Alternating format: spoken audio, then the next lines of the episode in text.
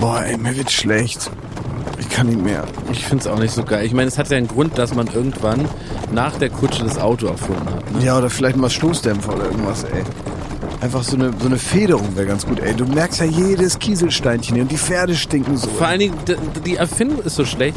Du, du guckst, wenn du in der Kutsche sitzt, auf dem Pferdearsch und die scheißen beim Laufen. Man hat eindeutig nicht den besten Blick, wenn man hier in so einer Kutsche sitzt. Boah, ey.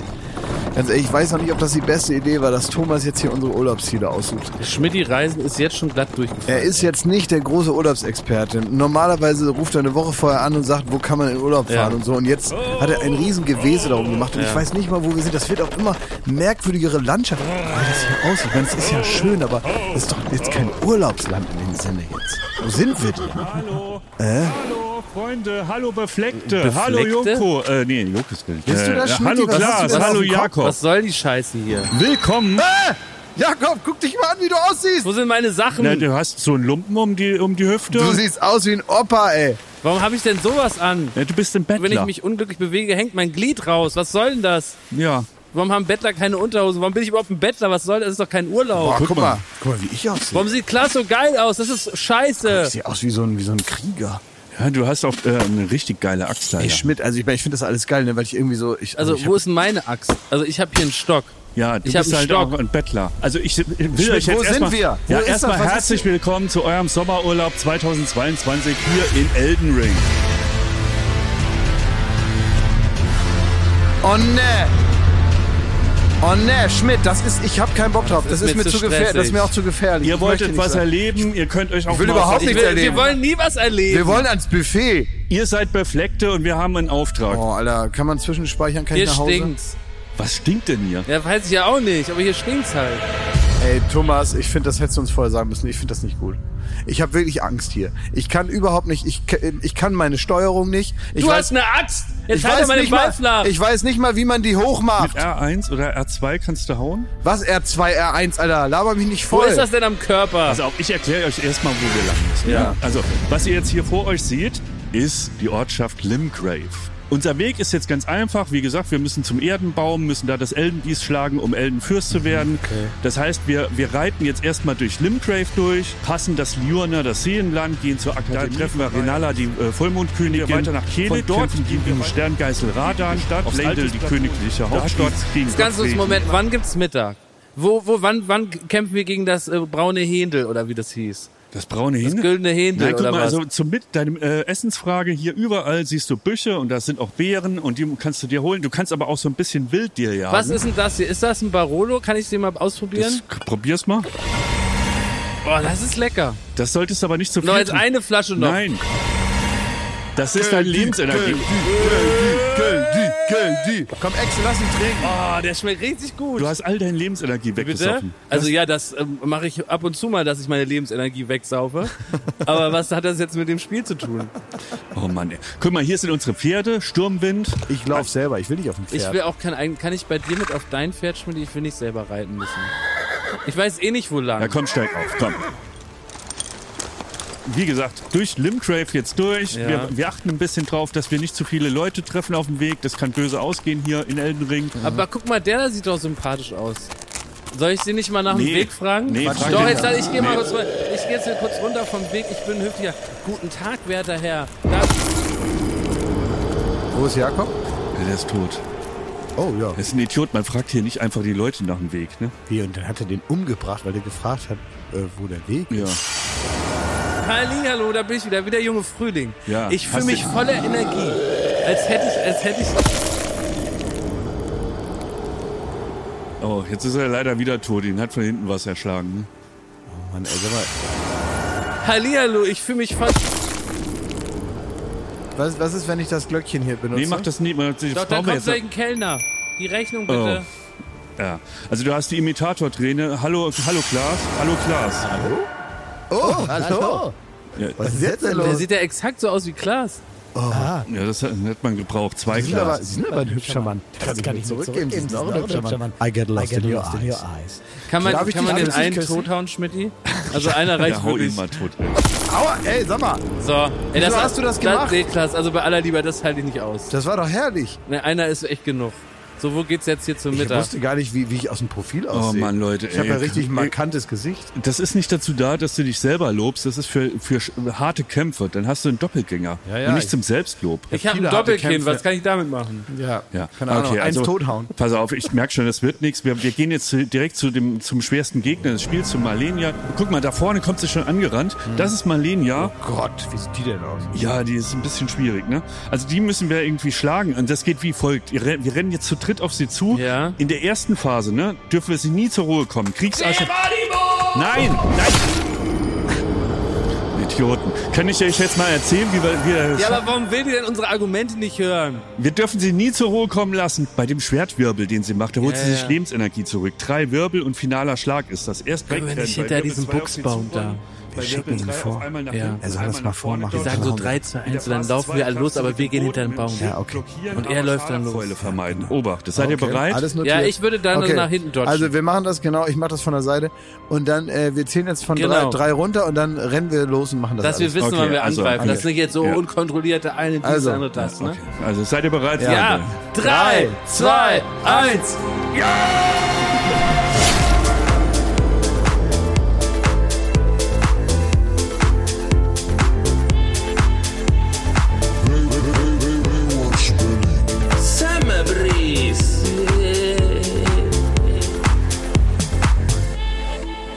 herzlich willkommen zu Baywatch Berlin. Wir müssen kurz ähm, was klären direkt am Anfang, weil ich hier so ein kleines, so, nur so Gesprächsfetzen vorher mitbekommen habe zwischen äh, Pfeife und Jakob und Ja. ich will nur wissen, ob wir ob die politische Ausrichtung unseres Ja. Podcasts sich verändert hat. Weil ich habe kurz gehört, dass ihr darüber geredet habt und ich meine gehört zu haben, dass du jetzt rechts bist. Genau, ich bin jetzt rechts, ja. Ach so. Warum das? Warum? Einfach mal was Neues ausprobieren. Das ist ein pluralistischer Podcast hier, da kann man Ja, auch nee, mal ich rechts bin, sein. Äh, ich, nee, also Konstantin hat mich gefragt, äh, er hat gesagt, da hat er recht und dann hab ich verstanden, haben wir alle verstanden, der ist rechts. Ja. Und dann habe ich gesagt, nein, ich bin doch gar nicht rechts. Aber da habe ich überlegt, ja, warum eigentlich? Ja. Wieso denn nicht? Weißt du, du findest Gemeinschaft, es ist, äh, sind viele Männer, mit denen man dann so äh, sich über neue Baseballschläger austauschen kann Ja, und äh, ja. man, weiß nicht, man kann so äh, langweilige Zeitungen lesen zusammen und geht auf so Konzerte, wo echt beschissene Musik gespielt wird mit fragwürdigen Texten. Ja. Auf all sowas habe ich natürlich auch mal Bock. Ja, ja, ja. So ist es. Also ich wollte Warum nach wissen. Ibiza fliegen? Kann ich doch auch irgendwo nach, äh, nach Dessau und da Ja, irgendwie zum, verprügeln. zum, zum äh, Ja. Sommersonnenwendenfest Genau, oder so. genau. Das, ich ja wollte es nur klären, dass die Ja, Leute also wissen, das ist ein pluralistischer zu, Podcast. Ich bin es rechts. Zu, zu tun haben, genau. So ist ja, es. also herzlich willkommen zu Baywatch Berlin Summer Breeze. Schön, dass wir alle da sind. Wir haben ähm, Thomas, der manchmal ja aus Spaß so hoch spricht, aber ich glaube, Mhm. jetzt ist es eine körperliche Einschränkung, denn er hat also alles in seinem ganzen Körper ist so ein zwei, drei Zentimeter, zumindest also im Torso, alles was normalerweise so im Torso im oberen Brustbereich angesiedelt ist, Ja. ist jetzt so zwei, drei Zentimeter hochgerutscht, weil er sich äh, was eingeklemmt hat und dadurch kann er jetzt, also bestimmte Fähigkeiten hat er nicht mehr. Das, das ist das Schlimme übrigens. Dieser Podcast hat ganz, ganz schlimme Nebenwirkungen. Denn du, Schmidt, hast gestern geschrieben, ich habe eine Rippenprellung. Und da habe ich auch gesagt, ach, da frage ich lieber im Podcast nach.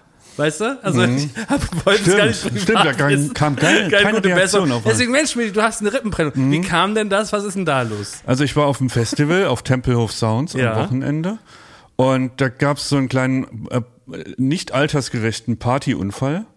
Also mir ist jemand auf den Rücken gesprungen und dann Kennen wir den jemand? Nö. Das, ähm, äh, dann bin ich umgefallen und ich muss mich irgendwie auf das Knie von, von demjenigen abgestützt haben Oh. mit der Rippe. Und das war erstmal, fand ich das äh, unter Alkoholeinfluss gar nicht so schlimm, sondern eher witzig. Und dann in der Nacht kamen auf einmal Schmerzen und das ist jetzt seit Samstag. Ähm, heute ist Mittwoch. Aber bist du denn überhaupt sicher, dass es nicht ge gebrochen ist? Nee, Rippe? bin ich nicht. Aber was macht man dann? Also ich, ich, hatte auch, schon mal einen Rippenbruch. Ja, aber was geht man zum Arzt und die gibt's einen ein? Nein, oder? es ist so. Also was wirklich das Entscheidende ist, du musst ein Röntgen machen, um zu sehen, ob die gebrochen ist. Und da muss man halt schauen, ob die eventuell Gefahr läuft, das ge- abgebrochene Stück der Rippe in irgendwelche inneren Organe rein. Das darf nicht irgendwo drin was aufschlitzen. Und was auch wichtig ist, Schmidti, du musst sehr hochdosiert, das ist kein Witz, das weiß ich von meiner Rippen, von meinem Rippenbruch. Du musst hochdosiert Schmerzmittel nehmen, damit du nicht in eine sogenannte Schonatmung gerätst, wo du nicht mehr tief einatmest, weil wenn du das machst, ne, also nicht mehr tief genug einatmen, dann bildet sich Wasser in den Bronchien, in der Lunge und dann kriegst du eine Lungenentzündung.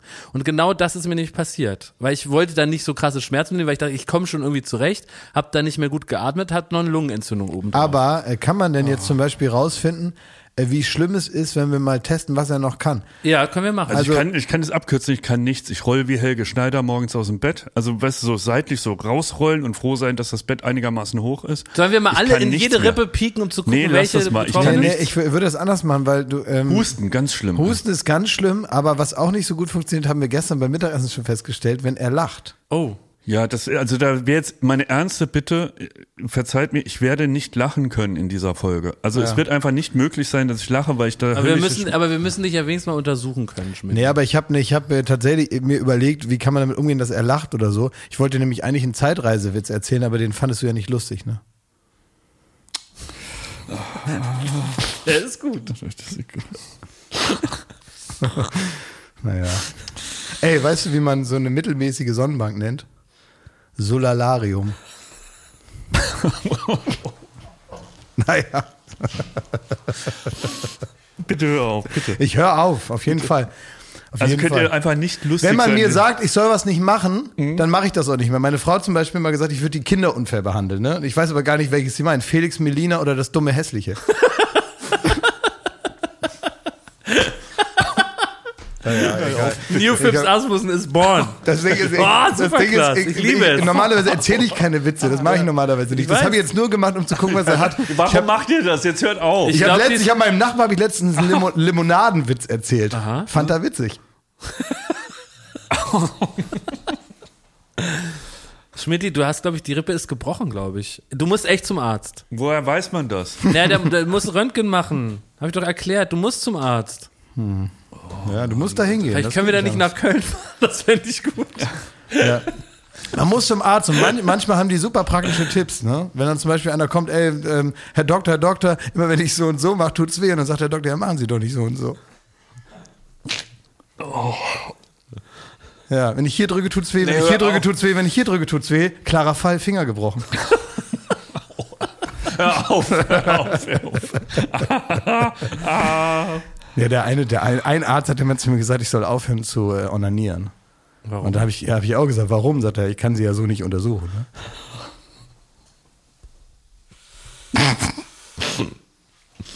naja. Hat denn, also ist dir ein, einfach ein Fremder, praktisch der dich erkannt hat, hat er so Schmidti gerufen, ist dir auf den Rücken gesprungen? Ja, so ungefähr. Ernsthaft? Ja. Warum? Ist das, ein, ist das was, wo man das auf der Hut sein muss? Jugendliche so im Ja? ja? auf dem Festival, da spricht Ist man das, war das diese, diese Wrestling, äh, Subkultur, von der du mal berichtet hast? genau dieses, dass man ringt. Hat dich so, jemand zu ringen- Boden gerungen? vielleicht. Ringende Wer Frauen. weiß, vielleicht, ja. Wer weiß. Sag mal, aber ihr wart da bei dem äh, Festival ähm, Tempelhof Sounds, das ist also so ein Eintages, oder nee, also so Drei ein, Tage. Tage lang, drei Tage. Ach so. Ich war einen Tag. Wir haben uns extra verteilt, Da sind aber, damit die Menschen mehr von uns haben. ihr, ähm, ach so, das ist Es war wirklich so, ich habe am Sonntag, ich war Sonntag, da haben mich viele angesprochen, ja, wir haben ja gestern schon Schmidti getroffen. Dann hab ich mir, kam ich mir so vor, als wäre man so, als wären wir so ein lebendes Baywatch-Sammelalbum. Das nur, wenn du an allen drei Tagen da warst, dann hast du sie alle. Dann habe ich auch behauptet, dass du am Freitag da warst, Klaas. Also, Also leider verpasst, du bist der Glitzi, habe ich gesagt. Ich bin also genau, Stoff, Stoffi. Nee, es, nein, es gibt auch, nein, es gibt im Panini-Heft, das kannst du nicht wissen, gibt es so ganz besondere Fußballer und die haben dann so einen glitzernden Rand. Und die sind ganz, ganz selten. Ich hatte ein normales Sticker-Album mit, was weiß ich, Ja, irgendwelchen hatte ich Einhörnern. Und da gibt es auch Stoffis, das sind also genau, so welche Corkis mit so, gibt's aus Kork und Riechis noch. Die riechen nach Erdbeer. Ja. Aber, aber 30 Jahre später nicht mehr, Spoiler. Die halten sich nicht gut. Ja, aber wir haben uns gut verteilt auf diesem Festival. Das ist ein sehr schönes Festival, ne? Direkt am alten Flughafen Tempelhof, drei Bühnen, äh, äh, Florence and the Machine, The Strokes und Muse waren so verteilt über die drei Tage. Also wer sich, wer, also unter wer, anderem. wer sich praktisch in seinem Körper mittlerweile auch gut verteilt hat, war Pete Doherty, habe ich den Eindruck. Stimmt, der war auch da. Den hast du gesehen? Nee. Der war Freitag, ne? Den- der hast der du ja gesehen. Du warst ja Freitag. Da. Ja, hab du ich warst ja. Freitag. Ich habe nur Bilder davon gesehen, äh, weil da waren ja so die ganzen alten Helden eigentlich. Ich habe so den Eindruck gehabt, also waren wahrscheinlich auch andere, aber die, die ich so in meine Bubble gespült bekommen habe von den Leuten, die da aufgetreten sind, das waren dann so Leute wie hier Julian Casablanca, also den, also Strokes, Strokes, waren da, ja. Florence and the Machine. Dann, ja, was war das? War, ja, Libertines waren es ja nicht, sondern es waren Was Pete, auch nicht Pete Doherty Doch, einfach. Libertines. Das waren die echt Libertines. Ja, ja. Sind die wieder zusammen? Ja. Hat nicht der, der andere Libertines, wie heißt der, Karl? Berat, Ka- Berat. Ja, ich weiß nicht. der hat doch mal aus, äh, weil er sauer war auf Pete Doherty, eine Gegenband gegründet in Asien und es waren die Thai Libertines. Echt? Ja, um den auszuschalten. Weil die hat noch so Stress immer. Ja, Deswegen gab es ja nicht und dann gab es die Baby Shambles und dann, ja, ist Pete Doherty hat sich dann verwandelt in diesen 60-jährigen Hausmeister und jetzt ist er offenbar wieder der Sänger. Ja, ich, ich habe nur gehört, dass er selten so professionell auf Echt? der Bühne war. Und ich finde, wir müssen uns da auch ein bisschen zügeln. Also natürlich ist es ähm, beachtlich, wie er so ein bisschen auch so, also einfach älter wird. Und aber ich meine, der Typ, der, also dass er überhaupt noch lebt, ist ein einzi- einziges Wunder. Und dass er mit Heroin aufgehört hat nach eigener Aussage und Ah, wie gesagt lebt und jetzt wahrscheinlich am gesündesten ist, Ja. obwohl er vielleicht gar nicht so aussieht. Finde ich auch, da muss man so ein bisschen, aber es liegt, glaube ich, auch daran, dass man so darüber spricht, weil es eben eine Rockstar-Biografie ist, zu der das dann eher mal dazugehört, als dass man jetzt über so Menschen aburteilt, sondern natürlich passt auch sein Verhalten auf der Bühne von früher und jetzt. Es ist natürlich diese Legende, die man sich um Rockstars herum erzählt, dass das natürlich bei genauerer Betrachtung dann auch natürlich ein, nicht so gut ist, wenn man andauernd Heroin nimmt oder das beachtlich ist, wenn man damit aufhört. Aber ich kann mich daran erinnern, dass er schon mal da aufgetreten ist, auch, ich weiß nicht, ob das dasselbe Festival war oder so, aber auch am Tempelhof mal vor vielen Jahren. Und da hat er die ganze Zeit nur auf der Bühne gesessen. er ist auf die Bühne gekommen, hat gesagt, hello everybody, und hat sich auf den Boden gesessen, gesetzt, hat dann so ein bisschen gespielt, dann hat er irgendwie die Gitarre genommen, so in den, in den Verstärker, dann gab es so dieses Feedback-Geräusch, Konzert vorbei. Ja, man war auch immer froh, wenn überhaupt das Konzert stattfand. Wenn er also kam, Es war immer so zwei Stunden später. 50-50 Chance, ja. Aber ich muss sagen, ich hatte ja Sonntag war ich da und es war herrliches Wetter, wirklich wunderbarer Sonnenschein. Man hat gemerkt, gute Laune überall, leichter Wind. Der Royal Blood waren, waren da unter anderem, ne, das ist ja nur Bassist und Schlagzeuger, aber unfassbarer Sound und hat mega Spaß gemacht. Und dann kamen die Strokes und die habe ich noch nie live gesehen, obwohl ich wirklich, glaube ich, seit ja immer schon Fan bin. Das ist ja wirklich eine tolle Band, tolle Songs. Die Alben kannst du eigentlich alle durchhören, nur Hits drauf. Hab mich sehr drauf gefreut. Julian Casablancas, der Frontmann, der war, glaube ich mal, ein Frauenschwarm über bestimmt 15 Jahre. Und auch der ist so ein bisschen in die Jahre gekommen und war extrem betrunken, glaube ich. Also er war so betrunken, dass er bei einem Lied oder nach einem Lied ist er einfach umgefallen. und da war das Schmidt Schmidti mit jemandem und, auf dem Rücken. Und das, das, hast du richtig gehört. Also das Lied ging so und dann hast du so ist so ein Mikro runtergefallen, ne? Und dann, und dann, also dann habe ich so hochgeguckt, habe versucht auf der Bühne, wo ist der denn? Wo ist der? Und dann lag der da auf dem Boden und dann hat gesagt, oh, ja, fuck, äh, fuck. Und dann hat wir aufgestanden, weitergemacht und der war richtig mies drauf. Und ich meine, das tut mir manchmal auch so ein bisschen leid, dass Rockstars dürfen eigentlich nicht so Schl- so einen Tag, so einen Bürotag haben, wo man einfach mal so grummelig ist und mies drauf, so wie du manchmal, Schmidti, ne? Das geht ja als Rockstar nicht. Doch. Und der hat dann einfach den Leuten gesagt, ja, was soll es, dass ich hier so mitklatsche? Was Nee. soll die Scheiße? Was, was, was soll es? Ist scheiße. Als Rockstar damit. geht's eben schon. Das ist das Gute. Ja, Als Rockstar kannst du es ja, halt machen. Da gehst du halt auf die Bühne und sagst, warum klatscht ihr Idioten, ne? Was, Was wollt ihr von das? mir? Und so. Hört du kann, wo das nicht so gut geht, ist, wenn du zum Beispiel professioneller Musical-Darsteller bist. und dann so eine Anwandlung hast. Tarzan! Halt die Fresse. Ja, Nee, halt dein nicht, Maul. ne? Ja. Du kannst dir nicht hingehen und sagen, na, ihr Wichser habt ihr wieder hier so ein Musical-Wochenende in Hamburg gebucht, ja? Und jetzt schön hier Popcorn fressen im Theater. Ne, wart ihr überhaupt schon mal im richtigen Theater? Habt ihr mal, wisst ihr, wie ein richtiges Theater ist? Das ist ohne anderthalb Liter Cola in der Hand übrigens. ihr Arschlöcher. Stell mal vor, so würde man sich so, so ein, beim, beim Musical dann so aufführen. Wenn dann einer sagt, ja, hier, Jets und Sharks. Ja, du haltet haltet euer Maul, Alter. Geht mal recht. richtig ins Theater. Also es, es geht auf, auf den Rockbühnen und das hat er auch genutzt. Und was interessant war, ich, die haben so ein bisschen so ein Vibe gehabt, wie so für uns ist es irgendwie auch Montag, ob, obwohl es eben Sonntag war. Und die haben so richtig, hatte ich das Gefühl, ihr Geld runtergeschrammelt. Ja? Ja, es war, War nicht so leidenschaftlich. Nee, war nicht so leidenschaftlich. Und dann kam für mich so dieser Punkt, über den würde ich gerne mit euch reden. In der Mitte vom Konzert habe ich dann einfach so beschlossen, ich, ich will die weiter super finden und ich möchte weiter gerne die Musik hören. Und ich glaube, ich, ich gucke das jetzt gar nicht mehr bis ganz zu Ende, ich gehe jetzt nach Hause und ich lasse es alles einen schönen Tag gewesen sein. Echt? Weil es, es kommt der Moment, wo wo man so feststellt, die Musik gehört ja nicht nur den Musikern, die die machen, sondern die gehört ja auch irgendwie ein bisschen mir und all den Leuten, die dann da gerne hingehen. Ne? Und das finde ich irgendwie spannend, weil es gibt da sowohl Musiker, die sagen, ich fick jetzt hier so mein Lied hin und das könnt ihr so nehmen, wie, ich, wie, er- wie es eben ist. und dann gibt's halt was, so was, Leute, Was, das wird jetzt einfach so als normale Na doch, Formulierung das durch. einfach so Wer Lied- fickt hier sein Nein, Liedchen? du fixst einfach so dein Lied runter, sagst so, äh, äh, Zero Fucks Given, da, da, da, da, da, Du shit. es runter. Fix das Lied Das runter. hast du nicht gesagt. Du hast Doch. gesagt, ich fick hier mein Lied. Nee, ich fick hier mein Lied hin, habe ich gesagt. Ach so. Ja, fick das so runter, das ist so hingeschissen und tschüssi, so mache ich's halt. Und dann gibt's natürlich Musiker, zum Beispiel auch auf äh, dem, dem äh, Tempo 20, da habe ich jetzt nicht gesehen, aber der Frontmann vom Maximo Park, das ist so eine richtige Bühnensau. Ja. Und der rauf und runter und der ist nicht glücklich, Mit bis nicht jeder mitsingt, mit und bester diese- Laune, genau. macht dann einen Gag und das ist so richtig eine strahlende Persönlichkeit. Paul Smith heißt er, glaube ich. Ne? Also sensationell. Und die haben es eben so ein bisschen anders angegangen. Und ich will mit euch darüber reden, hast du als Fan einen Anspruch aus eurer persönlichen Sicht, dass äh, eine gewisse also eine gewisse Dienstleistung dahinter steht, damit deine Lieder, die du so liebst, über 10, 15 Jahre, dass die nicht verschandelt werden. Es kommt so ein bisschen darauf an. Also ich finde, was heißt verschandelt, ne? Also Nein, der, der hat ja dann nicht so geil gesungen. Das stimmt, Beispiel. aber Das es geht klang dann alles nicht so Ja, cool. das ne? stimmt schon. Also ich finde, ähm, das kann man sich wünschen und kann man das auch gut finden und so. Aber äh, man hat keinen Anspruch darauf, dass die das da runterspielen wie von der Platte.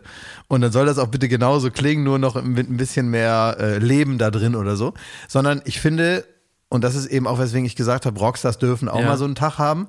Es gehört das Gesamterlebnis. Es ist zur Performance, zum Live-Erlebnis gehört vielleicht auch mal, dass der auf die Bühne kommt, irgendwie äh, mit dem Rücken zum Publikum steht und sagt, äh, warum klatscht ihr Wichser? Vielleicht gehört das halt auch irgendwie, auch wenn es vielleicht mal nervt und es kommt vielleicht auf den, auf den Grad auch an, aber vielleicht gehört das eben auch zum Erlebnis dazu, weil manchmal ist ja die Musik auch nur Illustration der Gesamtperformance. Also jetzt als wir jetzt ein anderes Beispiel so, aber weil da geht's ja nicht um äh, fehlenden Bock oder so, aber bei Rammstein zum Beispiel, das haben wir auch schon mal gesagt, da ist es für mich ein stimmiges Bild und das ist auch nur deswegen so gut, weil die zum Beispiel keine Interviews geben. Und ich glaube, in dem Moment, wo die sich irgendwo hinsetzen und ein Interview geben, dann ist es vorbei, da ist da komplett die Luft raus. Wenn dann so, die so normal reden und man das Gefühl hat, ja, ja, ne? Aber wie siehst du, Schmidt? Hat man so einen Anspruch? Zum Beispiel, ich Also glaube, bei du mir, warst ja auch mal bei diesem Smashing Pumpkins Konzert, oder? In, Ja, in Berlin. das war da hat Billy Corgan, der, der Vollmann, die ganze Zeit nur die, die Fans beschimpft, die gekommen sind, weil ihm aber aus seiner Sicht zu wenige gekommen sind. das ist immer das- sehr gut. Die, die, die wenigstens Genau, gekommen sind, das dafür ich beschimpfen, dass sie nicht, dass sie nicht genug sind. da musste der Saal abgehangen werden, so zur Hälfte. Ja. Und das, äh, was, wie hat er reagiert? Erstens beschimpft und dann haben sie so eine Dreiviertelstunde gejammt. Genau, aus Und- Hass. Ja, mit und, Hass gejammt. Ja, aber den Hass haben sie auch Ja. zurückgekriegt. Also da war eisige. Stimmung im. Saal. Und ich bin da so hin und her gerissen. Auf der einen Seite, ähm, ich erwarte jetzt auch nicht eine Dienstleistung im Sinne wie, ich habe was bestellt und Ja, krieg das genauso serviert. Auf der anderen Seite, ähm, naja, also wenn sie jetzt irgendwie sich selbst verwirklichen wollen, so auf äh, so rein mal gucken, äh, so, so eine Jam-Session und äh, irgendwas und die ganzen Hits nicht spielen, weil die sind ihnen lästig und so, dann müssen sie auch kein Geld verlangen, dass Leute kommen wegen den Hits. Ah, das So. ist ein guter Punkt, nämlich, ja. Aber ich bin jetzt auch im Zwiespalt, weil eine meiner Lieblingsbands, die ist jetzt nicht so bekannt oder nicht mehr so bekannt, das ist Bright Eyes und der Sänger äh, Connor Oberst war wirklich so die ganzen 20er Jahre mein absoluter Held, Singer, Songwriter. Es hieß immer der der neue Bob Dylan und so, also wahnsinnig gute Texte und und Ja, und auch so, auch so ja, also finde ich auch tatsächlich sehr schön. ja, sehr, sehr schön. Aber der hat, der ist gerade, der hat Pete Doherty abgelöst, leider. Also eine jahrelange Depression, Alkohol, Drogen, alles. Und ich habe jetzt von einem Konzert gehört, ähm, da hat er auch klassisch das Publikum beschimpft. Und zwar auch, dass die da mitsingen, ob, ob sie die Künstler sind oder er. Wer steht denn hier auf der Bühne? Hat die das an? Hat dann da reingespuckt in die Leute. Dann hat er, ähm, der, und der hat ja wirklich, also man muss sagen, wenn man das nicht kennt, das sind äh, die feinfühligsten Texte. Also ich sag so, so, Giesbert zu Knüpphausen hört das und denkt, wie kann man so feinfühlig Exakt. da sein? muss man so ein Schild anbringen wie im Berliner Zoo, dass der, dass der Löwe manchmal durchs Gitter pisst. Ja. Das, das ist dann okay. Aber das ist kein Löwe, das ist eigentlich so eine ganz kleine Maus. So, ne? Und wie gesagt, das ist äh, wirklich das Emotion, die emotionalsten Lieder und so ganz fein für uns sehr, sehr äh, intelligente, gute Texte, Ja. guter Geschichtenerzähler. Und dann ähm, hat er, dann hat er so eine, dann hat jemand zum Beispiel auch bei Twitter geschrieben, dass er in seinem Alter doch bitte keine, äh, keine Sneakers mehr anziehen soll. Und dann hat er sich das erste Mal nach drei Jahren auf Twitter zurückgemeldet, hat die als dumme Bitch beschimpft und hat gesagt, das sind keine Oh. Sneakers, das sind die neuen Jeezys von, äh, ne? Und so bla. Also völlig Oh loco. Gott. Dann hat er nach zwei, zwei Liedern, nachdem er das Publikum beschimpft hat, ähm, hat er, äh, stand er da in so einem Overall, hat gegackert wie ein Huhn und hat einen Chicken Dance gemacht und ist dann von der Bühne Dagegen ge- kann man erstmal nichts sagen. Das ist Ja. jetzt, das finde ich, das finde ich Hingabe an das Produkt. ja, man erwartet Bob Dylan und kriegt einen Chicken Dance Ja, und dann ist ist er von der Bühne gegangen Ja. Und kam nie wieder. Und die ganze Band, also es waren wirklich erst zwei Lieder gespielt. Und die ganze Band wusste auch nicht, wo er hin ist. und er kam auch nicht mehr. Und da hat die Band das gemacht, naja, also Leute, dann kommt auf die Bühne und das finde ich schon wieder berührend. Und er hat gesagt, äh, ja, wir haben hier die Setlist. Wenn ihr die singen könnt, kommt auf die Bühne, wir machen Oh, Karaoke-Abend. Oh, das ist ja und geil. dann kam, da gibt's auch Videos auf YouTube, äh, wie Leute auf die Bühne kommen Oh, und dann singen cool. die so Arm in Arm dann die, die Hits von ihm. Oh, das ist ja Gänsehaut. und danach gab's das Geld zurück. Ja, aber für den, Wow, das musst du mir mal schicken. Das So, und ich jetzt äh, meine Frage, die, die kommen Ja. im August Ja. hier nach Berlin. Ja, musst du wir hingehen. gehen hin. Und ich habe Ja. Angst, also geht man da hin, Da geht man hin. auch mit dem Wissen, dass vielleicht nach einem Ich Song, möchte da auch hingehen. Ja, und manchmal spielt er aber auch zweieinhalb Stunden, alles genial, völlig klar. Man muss sich einfach, man muss den Abend flexibel gestalten. Man muss sich vorher schon überlegen, was machen wir, wenn er nach zwei Stunden machen wir vielleicht noch einen Song Karaoke und dann gehen wir in die Bar oder so. Also ich würde äh, mitkommen mit zu dem. Ah, ich habe Würde echt ich auch, Angst. ja. Ey. Das, also Aber- weil das klingt so auf dem Papier klingt, äh, wenn man das liest, was da passiert ist im Konzert, dann denkt man, yeah, Rock'n'Roll irgendwie spannend und das muss man auf der anderen Seite, also es ist wirklich ein Jugendidol und wenn man dann sieht, wie der halt richtig, mein Bruder war mal auf einem Konzert von denen und da hat er auch äh, das Konzert abgebrochen, weil er die ganze Bühne vollgekotzt hat. Das Problem ist, äh, das Problem finde ich immer bei gerade bei Wie solchen, bei den Kassierern. ja. Na eben, aber die Kassierer sind ja jetzt nicht dein, ich sag mal, emotionaler Melancholie-Kompass. Doch. Für viele Leute, nein, warte mal. Blumenkohl am Pillermann, das höre ich sonntags Ja, um elf ich, ich, scheiße in den, ich scheiße in den kopflosen Rumpf von Uwe Seeler. Ist natürlich ein bewegender Song. Aber ähm, ich habe trotzdem den Ein Eindruck, äh, da ist es nochmal ein bisschen schwieriger, weil man sich, wenn man Bright Eyes, wenn man das wirklich gerne hört, Ja. dann denkt man auch so ein bisschen, ach, das ist ein Blick aufs Leben, der mir irgendwie gut tut. Äh, das ist, äh, ja, das hat, das ist von so einer Tiefe geprägt. Äh, das ist, wie, so, wie du auch sagst, fast poetisch und so. Das heißt, man orientiert sich auch ein bisschen daran und es ist in gewisser Weise vielleicht auch eine Identifikationsfläche dann so eine Band oder Natürlich, so. das man, meine hat, ich. man hat ja auch Liebeskummer zu der Musik Ja, gehabt. Man genau. ist mit, mit ja. Cabrio irgendwie übers Land gefahren und alles. Also, der dann da alles vollreiert. ne? ja, und dann Das meine ich, aber das meine ich mit dieser Überlegung, die Songs gehören ja irgendwie auch einem selber, ne? Also, das ist ja so. Kunst geht dann irgendwie raus und das hat jemand gemacht, aber irgendwie gehört das auch all den Leuten, die das, Deswegen die finden, die da anknüpfen können. Deswegen funktioniert das, das ist jetzt kein Aufruf oder jetzt auch, finde ich, keine Pflicht, aber deswegen funktioniert es natürlich auch äh, ganz gut mit dem Club 27, dass die so äh, zwei Alben Hits raushauen und dann halt einfach weg sind und das auch nicht mehr kaputt machen können. Du meinst all die Rockstars, Amy Winehouse, Kurt Cobain, die mit 27 gestorben Das, das, das klingt jetzt so hart, aber ich meine es gar nicht so hart, sondern dass man natürlich äh, da eine Kunst, Kunst... die können ihre Legende nicht einstürzen. Naja, dass man einfach eine Kunstperson kennenlernt, die man auch meistens ja auch in einem Alter kennenlernt, wo man das nicht großartig hinterfragt, sondern wo man also auch bereit ist, diese, diese, dieses Kunstobjekt unhinterfragt aufzunehmen in die eigene Heldengalerie. Und da hängt es dann. Und umso älter man selber wird und umso älter irgendwie und, und umso normales, weltlicheres Leben auch so diesen Menschen dann irgendwann entgegenkommt und so und man das so mitbekommt, dementsprechend geht natürlich irgendwie so der Glanz verloren. Und wenn du natürlich irgendwas da konservierst, wo du nicht mehr weiterdenken musst, weil gar nichts Neues mehr zum Hinzufügen passiert, natürlich ist es dann die eine, diese eine Superwahrnehmung von etwas.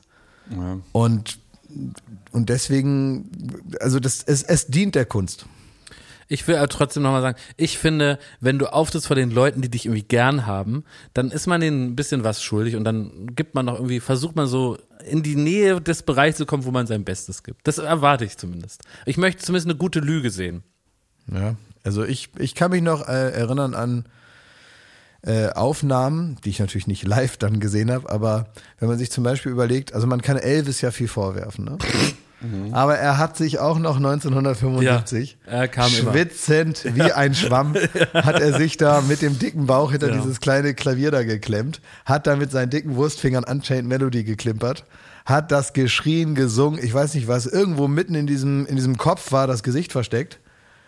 Und, und er hat dann wirklich zwischendurch sich nochmal wirklich in der, in, der, in der Pause Schluck Wasser, zwei Cheeseburger, weiter geht's. Ja. Und das, Das war Leidenschaft. Spirit. Das Das, ist der das ist der Spirit. Spirit, dass er dann irgendwann, ich glaube mit sechs Kilo Kot im Magen irgendwo dann, naja. Ich glaube, wir werden aber nicht nur gute Kritiken kriegen für die, das Gespräch hier. Also, weil Was es ist schon ja- was- was ein kann man uns seltsames? Kunstverständnis, dass Nein, die, dass ist- die ja. wie Dienstleister da antreten und das runterjockeln aber wie ich, auf der kurz, CD. ich, Ne? ich, ich, möchte nochmal Hast du nicht gesagt, aber haben aber wir ich auch das nicht. Nein, so ich mit. auch nicht. Ich hab, möchte wirklich richtig stellen, es geht mir nicht darum, wie auf der CD und die Leistung. Ich, es geht mir darum, kommt bei den Zuschauern so ein bisschen an, dass sie das gerne machen und dass sie das sich freuen, dass man hier einen Abend zusammen verbringt, dass, dass Leute Geld gezahlt haben, um die zu sehen. Und darum geht's mir so ein Ja, bisschen. Ja. Und außerdem sagt man, also CD haben wir auch schon lange nicht mehr gesagt. Das stimmt.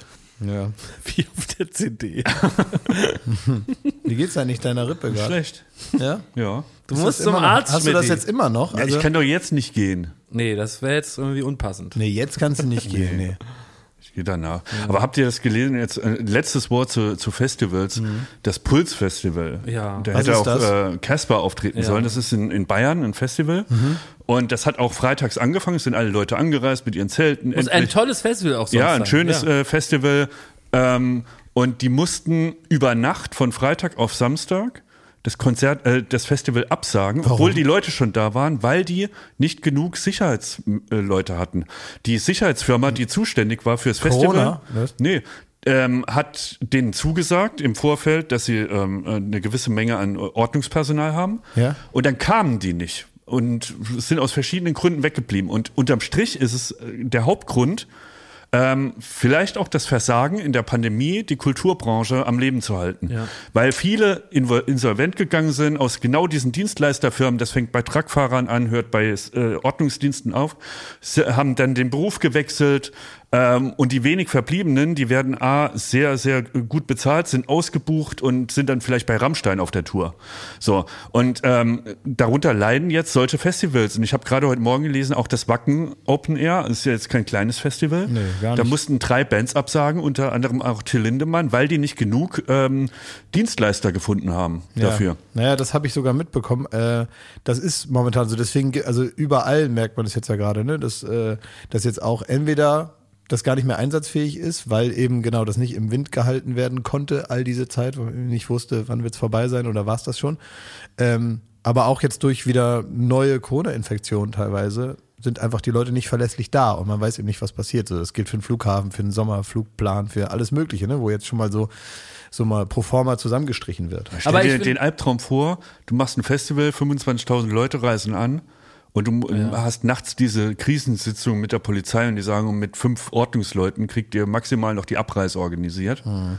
Und ähm, du musst dann am nächsten Tag, das, ich habe es dann auch bei Instagram gelesen, bitte fahrt heim, bitte äh, das Festival muss ausfallen. furchtbar. Was eine Horrornacht. Die Auch wirtschaftlich Veranstalter- Katastrophe, Ja, ne? Also wirklich von vorne Da bis hinten. berappelst du dich nicht. Aber das ist irgendwie so ein bisschen der Punkt. Also in der Pandemie, als alles verboten war, äh, da haben die Leute nicht gefehlt, weil es eh nicht erlaubt war. Jetzt möchte man wieder äh, auf Kulturveranstaltungen gehen, möchte auf Konzerte und jetzt sind sie nicht mehr da und jetzt wird so langsam klar, was das bedeutet Ja, hat. die, die dieses Jahr, ne? Unterstützung dafür hat äh, wahrscheinlich einfach auch gefehlt. Es gab ja nicht umsonst dieses Alarmstufe Ja. Rot, Ja. ähm, viele Demonstrationen aus der Ja. Kulturbranche, wo man gesagt hat, Vorsicht, also es wandern ganz viele Leute aus dieser Branche ab und die Genauso werden ist nicht mehr da sein. gekommen, Und ja. genauso Naja, scheint es jetzt ja, zu kommen. das wird jetzt so der, der, so der, der lange Schatten aus der Vergangenheit sein, Ja. der jetzt so ganz, und das geht ja nicht nur, das, ich meine, das ist ein bisschen mehr so unsere Welt, die wir so mitkriegen, aber das gilt ja auch für ganz viele andere Branchen, ne? dass man, Von daher bin ich froh, dass unser Pfeife da noch sitzt. Ja, Gott sei Dank, Pfeife. Bist du uns nicht abgewandert? in ja, der aus dem ersten Loch pfeift er noch. Aus dem allerersten, oder? Ja, sag mal, ich pfeife aus dem ersten. Ich pfeife auf dem ersten Loch. Wunderbar. Sehr gut. Sehr gut. Ich habe letztens hab ich, äh, bin ich äh, vorbeigelaufen und habe gehört, wie ein, wie ein Vater mit einem, mit einem Sohn gesprochen hat. Und da gab es offenbar Zeugnisse.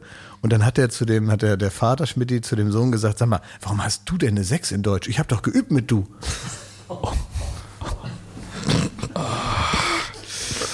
Ist kein Angriff aufs Zwerchfell, sondern aufs Rippenfell. Ne? Ja, ja, und dann hat der Sohn hat dann gesagt, weil der sich auch unsicher war, hat dann gesagt, sag mal, Papa, wo ich dich gerade mal hier hab, bin ich eigentlich adoptiert? Und dann hat der Vater gesagt, ja, ja, aber die Leute haben dich wieder zurückgegeben. Und dann hat er gesagt, sag mal, und noch eine Frage, kann ich eine Enzyklopädie haben? Sie hat gesagt, jetzt aber Schluss, du fährst mit dem Bus wie die anderen Kinder auch.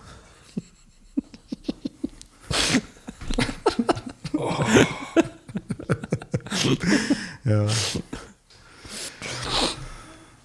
So ist das, ne?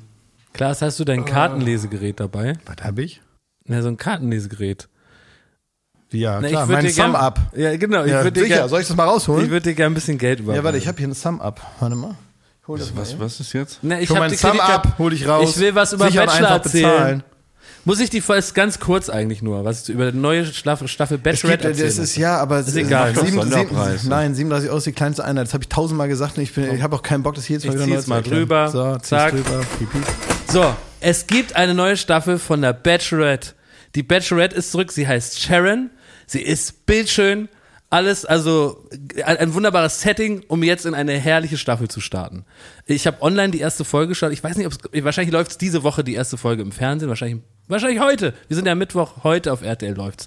So und äh, alles fantastisch wie immer. Es spielt in Thailand, also man sieht wieder auch die Exotik, nicht wie wie sonst viele äh, Bachelor-Staffeln in den letzten Jahren auch äh, in Deutschland. Und äh, jede Staffel fängt ja damit an, auch hier, äh, dass entweder die Frauen die um den Mann buhlen oder wie in diesem Fall die Männer, die um die Frau buhlen, die werden mit dem Auto vorgefahren. Sie steht in dem Fall dort mit einem schönen Kleid und dann kommen die aus dem Auto raus, sie sind aufgeregt und dann begrüßen die sich. Ja. Und die Männer haben sich zum Teil überlegt, wie sie diese Begrüßung gestalten.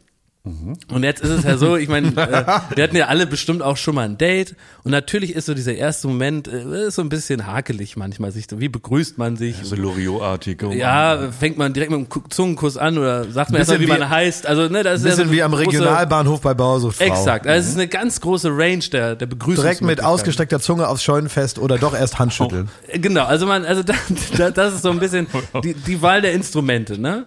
Und wenn man so ein bisschen so ein Gefühl hat, dann, dann kommt man vielleicht einfach in ein nettes Gespräch, zeigt sich auch interessiert, stellt vielleicht auch eine Frage an die Frau, die man jetzt die nächsten sechs Wochen auf RTL kennenlernen möchte, mit 30 anderen Männern. Und das wäre, damit ist man, glaube ich, gut beraten. Und sagen wir mal so, drei Prozent der Männer, die da angekarrt werden, die haben es auch so gehandhabt.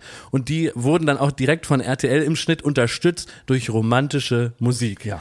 Und du weißt aber schon als Zuschauer, wenn jetzt so eine Pling, Plong, Plong Musik ei- einsetzt, während einer dann so aus dem Auto geht, ne?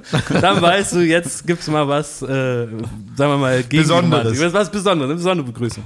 Und das ist ja eigentlich auch schon gemein. Das, das muss man, also die, du weißt Die ja. werden schon so dumm geframed. Genau, durch die werden so, Musik. das ist einfach so. Du kannst so cool aus dem Auto steigen, wie du nur kannst. Und natürlich haben bestimmt auch die Männer sich da viel Gedanken drüber gemacht. Ich ziehe da nochmal so den Anzug gerade und ich habe mir extra auch was Schönes besorgt und so. Und wie steige ich denn so auf? Vielleicht noch so ein bisschen die Brust raus und so, ne? Aber es hilft ja alles nichts, wenn so Musik kommt. Ist, du hast ja schon verloren. So, dann kommt die Musik, dann kommen die. Und es gibt eben manche Männer, und das finde ich einfach so absurd, wenn ich mir das im echten Leben vorstelle. So würde man ein Date beginnen. Die bringen ein Geschenk mit. Und das ist schon Kacke, finde ich. Die ganze Idee dahinter ist nicht gut. Warum? Deswegen aber, es ist doch nicht, es ist doch nicht die richtige Idee, wenn man sich erstmal kennenlernt, erstmal so ein Geschenk mitzubringen, weil das ist ja, es kann ja gar kein persönliches Geschenk sein. Du kennst die Frau ja gar nicht. Du hast sie ja noch nie vorher gesehen. Also auch bei einem Blind Date in der Wirklichkeit wäre das Ja. nicht passend, dass du ein Geschenk mitbringst, weil, was man auch mal sagen muss, so ein bisschen psychologisch betrachtet, jemand, der so ein Geschenk mitbringt, der, der muss auch Narzisst sein, weil dem geht's ja eigentlich nur um sich. Der will ja nur sich gut darstellen. Eigentlich ist doch der Sinn vom Schenken, jemand anderem eine Freude zu machen. Ja, Moment, aber, So. Ja, wenn aber aber, also beim, willst du- ja, Ja, aber, aber- wenn du wenn du beim Bachelor da mitmachst, da ist doch also welcher welcher welches Genie hat denn rausgefunden, dass es wohl darum geht, dass es sich, dass es da um sich geht? Ja, aber es, es, es wird eben nochmal unterstrichen, wenn du ein Geschenk mitbringst. Und dann gibt es einen Kandidaten, der bringt ein Kuscheltier, einen, einen Kuschelelefanten mit. Und damit sich die Frau seinen Namen merkt, hat er auf, die, auf den Huf hinten seinen Namen mit Edding so raufgeschrieben. In so, in so einer in so einer Kinderschrift. Was ist das denn für ein Geschenk? Ein Kuschelelefant. Ist das nicht weird? Ja. Ein Kuschel, weil du willst als erwachsener Mensch eine Frau kennenlernen, dann bringst du also so ein Kuscheltier mit. Was, Was soll das du, denn wie sagen? war denn die Reaktion? Sie muss man, ist sehr professionell. Sie ist nämlich ehemals Schauspielerin von Köln 50, 66, 7 oder wie die Sendung Ah ja, heißt. okay. Und deswegen merkt man schon, dass sie ganz professionell das weggelächelt hat. Sie hat das alles gut moderiert. Sie hat gesagt, Ach, herrlich, toll, tipptopp, dann geh mal rein zu den anderen. Ne? Was hättest du denn für eine Empfehlung da für den ersten Ja, Auftritt? auf, der nächste, will ich noch sagen, der hat ein Gewürz mitgebracht. Ein Gewürz. Oregano bringt er mit. 啊 Ich habe dir ein Gewürz mitgebracht. Um die Situation- In ein Date, ein Gewürz. Ist das ist das dann so mit dem mit dem Wortwitz so wir speisen das hier ein Nein, nicht mal das, das hätte ich mir drei- gewünscht. Die, die drei Weisen da aus dem Morgenland. wenigstens Gold. Ich hab dir Myrrhe, Myrrhe und Weihrauch. Myrrhe. Ja, das wäre wenigstens gut. Also das, das- wäre gut. Das würde ich zum Date mitbringen. Da hast du mir. Ja, Das wäre würd ich gut, mal- wenn das er wär wenn, wenn, wenn er sich verkleidet als Balthasar. Ja, ich, also einer bringt Oregano, der nächste ein, ein Kuscheltier. Ein, das ich finde das, du, du, du, also das sind ja alles Männer, die haben Brustmuskeln, dreimal kein Pflaumefaktor, das Hemd ist auf bis zum Bauchnabel und dann bringst du aber so ein kuscheliges Die Kuscheltier zeigen mit. ihre weiche Seite. Oder, oder, dein, Ja, ja. oder dein bestes Ding, was mal im Ü-Ei war. ja. Ja. Ich hab die Schlumpfine. Und jetzt sag, Die ist ein- ganz selten. Einer Schenk hat's, ich dir. einer hat's nett gemacht, finde ich, der hat Blumen mitgebracht und er hat gesagt, ich erzähle dir später warum. Und der Grund war, der ist nämlich Florist. Ach was. Und das Ah, ja. fand ich, das fand ich in Ordnung. Was würdest du denn Ich mitbringen? würde ein paar abgeschnittene Haare in die Hand drücken und sagen, erkläre ich dir später. Genau, ich, äh, äh, nee, nicht weil ich mal Friseur, die sind, das sind Schamhaare. Das sind Schamhaare. Ich habe mich frisch gemacht für Ja, dich. ich habe heute, ich habe jetzt, ich war gestern schon in der Villa und ich habe für dich den Abguss in der Dusche sauber gemacht. Damit du es gut hast. Und das ist das Symbol dafür, das ist der Schmodder, den ich da rausgeholt habe. Ich würde gute Laune einfach mitbringen. Gute Laune, bisschen Smalltalk, bisschen le leichte Plauderei, dann und dann geht das von alleine. Und würdest du denn äh, Gefahr laufen, dass du praktisch die Frau aus den Augen verlierst und mit drei, vier anderen Bachelor-Kandidaten so eine gute Zeit hast, weil alles umsonst ist, weil es Essen Ja. und Trinken gibt, Der dass, du, dann an, Schnaps, dass ja. du irgendwann anfängst, mit denen, denen so das Gabelmikrofon hinzuhalten und dann hast du mit denen so Spaß und verbreitest da so gute Partylaune und vergisst total, dass es eigentlich darum Ja. geht, die Frau zu beeindrucken. Das könnte sein. Und hast du fünf Freunde, denen du dann deine besten Geschichten erzählst und Hauptsache, da lacht einer Ja. und du verlierst eigentlich das Konzept das aus den könnte Augen. komplett so sein. Und ich, so muss es auch dem einen Mann gegangen sein, der in der ersten Folge rausfliegt. Und das ist wirklich sehr lustig, weil den siehst du die ganze Folge nicht. Und dann wird er zum Schluss, weil das gehört zur Sendung, interviewt, warum er jetzt wohl rausgeflogen ist. Und dann sagt er, und da muss man darauf achten, wenn man es schaut, vielleicht jetzt auch nochmal nachschaut, dann sagt er so, ich habe diesen äh, Moment nicht richtig genutzt, diesen Begrüßungsmoment, ich habe den Begrüßungsmoment nicht richtig genutzt, holt dann Luft und dann ist er abgeschnitten. Das heißt also, dem hat man, den hat man nicht gezeigt und der durfte nicht mal sagen, wo man richtig versagt hat. Selbst dieser Satz war so langweilig, dass man ihn in der Hälfte durchgeschnitten hat. Also an den möchte ich grüßen noch zum Abschluss. Ja, aber das, aber so, so, so Lässt ist sich es. gut an. Das ist, oh, guck mal, du musst bei jedem Mal, wenn du an irgendwas Freude hast, ausgerechnet Schmidt verbietet Ja. man das bisschen Ja, Lachen in seinem Leben. Das bisschen Sonnenschein darf er jetzt nicht. Das ist doch Ironie vom, vom äh, Rippengott. Ich bin heute eigentlich so gut drauf. Ja. Nee, du bist eigentlich gut drauf. Und wir hatten die große Aktion, dass du wieder lachen sollst. Jetzt darfst du nicht. Darf er nicht. Von deinem Schicksal her ge gesehen. Ja. Was ich, bist du den, dem Mann gar nicht sauer, der dir einfach auf den Rücken gesprungen ist? Nee, das war alles äh, Rock'n'Roll, Jakob. verstehe. Alles Rock'n'Roll. Sowieso. Ja. Weißt du, was auf dem Baum sitzt und winkt? Ein Huhu. Klaas, bei dir hat sich jemand gemeldet, der Bezug genommen hat auf die letzte Folge. Ah ja, ja, genau. Ich möchte mal noch mal kurz, das war lustig, weil äh, ähm, Jakob hat doch erzählt von den Eindrücken, die er übers Fernsehen vermittelt bekommen hat von dieser, ich sage mit Anführungsstrichen Randale da auf Westerland, dass da die ganzen witzigen, witzigen Spaßpunks äh, da hingefahren sind und da rumgenervt haben und da den Leuten da äh, auf die Steppjacke gereiert haben. Und äh, da hat er erzählt von einem, der ein Interview gegeben hat und er hat gesagt, das war der super liebe Assi mit dem Schalke-Hut. Mhm. Und jetzt habe ich eine Nachricht bekommen äh, und hat gesagt, hallo, ich bin der super liebe Assi mit dem Schalke-Hut. Ach was. Ich möchte mich nur kurz melden und ich möchte gerne in eine eurer Shows. Ja. Und ich denke mal in Zukunft, ohne dass ich jetzt konkret sagen kann, was ist, jetzt haben wir ja gerade Sommerpause, Ja. es wird also nichts gemacht. Aber ich könnte mir vorstellen, dass wir in unserer Welt jetzt, also wenn du jetzt bei der Tagesschau anrufst und sagst, hallo, ich bin der super liebe Assi mit dem, mit dem Schalke-Hut, habt ihr was für mich? Dann könnte Ja, ich mir nicht. vorstellen, dass die Ja, dann nicht. schon wirklich, also scharf nachdenken müssen, um was zu finden. Ähm, auch bei vielen anderen Formaten macht es keinen Sinn, dass er da mitmacht. Aber in unserem Universum muss man sagen, haben wir ja Verwendung für super liebe Assis mit dem Schalke-Hut. Ich frage mich auch, ist das nicht einer, äh, der jetzt in Frage kommt für einen Mallorca-Hit? Der super liebe Asi mit dem Schalkhut? Weil Ich ist bin der, der, super liebe Assi Genau. mit dem Schalke-Hut. Weil der ja, ist doch- das tut gut. der ist doch nicht schlechter als der, der LKW-Fahrer, der am Der Vorabend noch gefickt hat. gefickt hat, ja, und deswegen Ja. jetzt sich nicht aufregt. Ich bin der super liebe Assi mit dem Schalke-Hut. jawohl, jawohl, ja, das tut gut.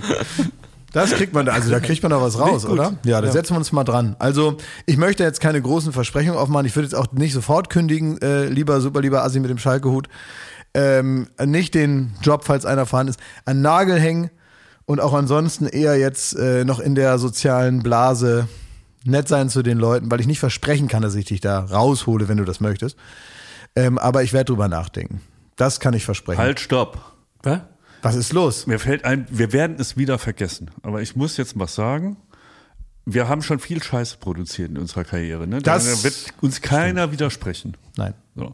Aber wir haben aktuell vielleicht das, das genialste Produkt auf den Markt geschmissen, Mhm. was es jemals aus unserem Hause gab. Warum habe ich das nicht mitbekommen? Das hast du noch. Ja, aber du, auch du wirst in den Genuss kommen.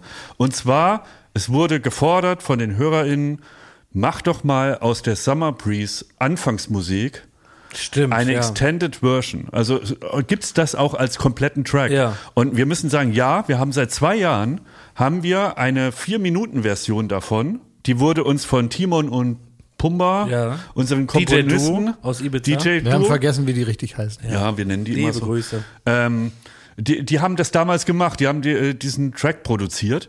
Und ähm, ich habe mir den jetzt nochmal angehört, weil wir überlegt haben, ob wir den einfach rausbringen. Ähm, und ich habe mir den jetzt im Auto angehört und die Sonne hat ins Auto gestrahlt. Und Leute, das ist in einer gerechten Welt der Sommerhit äh, 2022 bis 2030. Weil du bist sofort bester Laune. Du hast sofort irgendwie ähm, de, den Cocktail in der Hand gefühlt. Ja. Und wirklich Sonne im Herzen, Sonne in, in der Seele. Ihr könnt uns auch gerne, also wir werden den jetzt mal rausbringen und dann könnt ihr uns auch gerne eure Sommermomente mal so schicken. So eine kleine Story, wo dieser Song läuft und wo ihr vielleicht am Strand sitzt oder vielleicht gar nicht am Strand, sondern nur zu Hause auf dem Balkon. Moment, wir müssen Würde das, mich sehr freuen. Ja, vor allem möchte ich, dass also oder möchte, was heißt möchte ich, aber das wäre vielleicht eine Idee. Äh, wir werden jetzt hier nicht direkt äh, David Guetta praktisch äh, den äh, unterschieben können. nee, da wird er sich sofort um Aber Ushuaia da- laufen. Die Aber- Lyrics aber- sind auch noch. Aber darum geht es mir auch gar nicht. Das möchte ich auch gar nicht. Ich möchte eher, dass jetzt, wenn zu Hause Leute sagen, es gibt doch immer in so Discos die sogenannten Residents. Das Ja. sind also die House-DJs. Die sollen das spielen. Na, die, also nicht Haus im Sinne von Musikrichtung, sondern die vom Haus sind. Ja. Die DJs, die da sind, wenn kein anderer DJ gebucht wurde. Ja. Und das sind die großen Stars der, der Regionen. Auch für uns. Uns reicht interregionales Jetset. Ja. Wir wollen kein internationales Jetset, weil die Leute kennen uns da gar nicht. Uns reicht interregionales Jet. Wir wollen landkreisübergreifend bekannt werden. Ja. Und ähm, wenn jetzt also die Residents aus den verschiedenen äh, Clubs und Discos und wie man das auch immer nennt, egal Freiluft, bla, Beachclubs, egal, Aber Detmold statt Ibiza, ne? von mir aus, genau, ja. Also eher so, ähm, wir haben eine Disco, die heißt so wie die Autobahn daneben. Ja.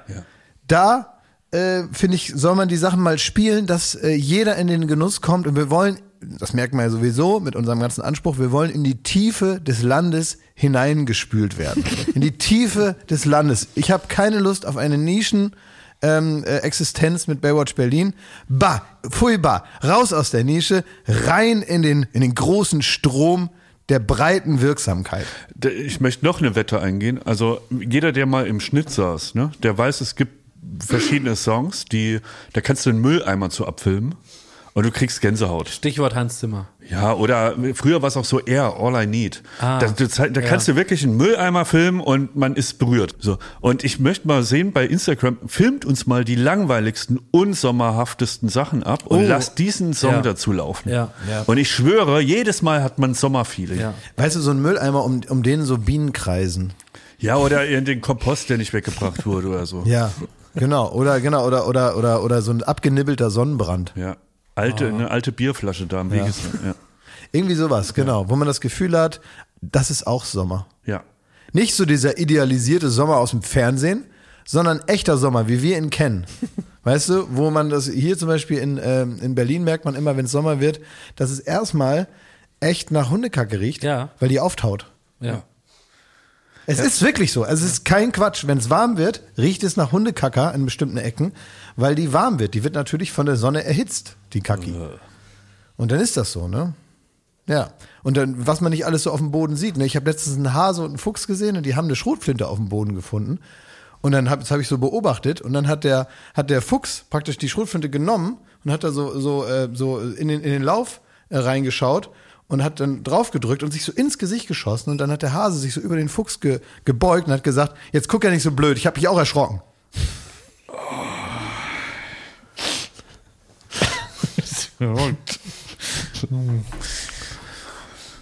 So.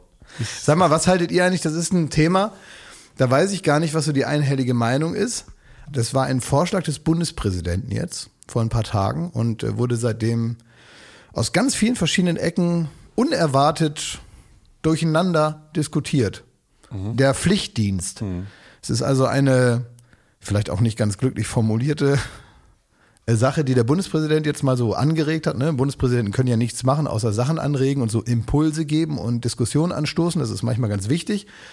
Ähm, und manchmal ähm, dann auch aussichtslos. Ich glaube also, was man vorausschicken kann, ist, dass der Pflichtdienst, ich kann ja gleich nochmal erzählen, was das sein soll. Ich glaube nicht, dass das überhaupt den Hauch einer Chance hat, dass sowas passiert, weil einfach zu viel schon dagegen gesprochen wird.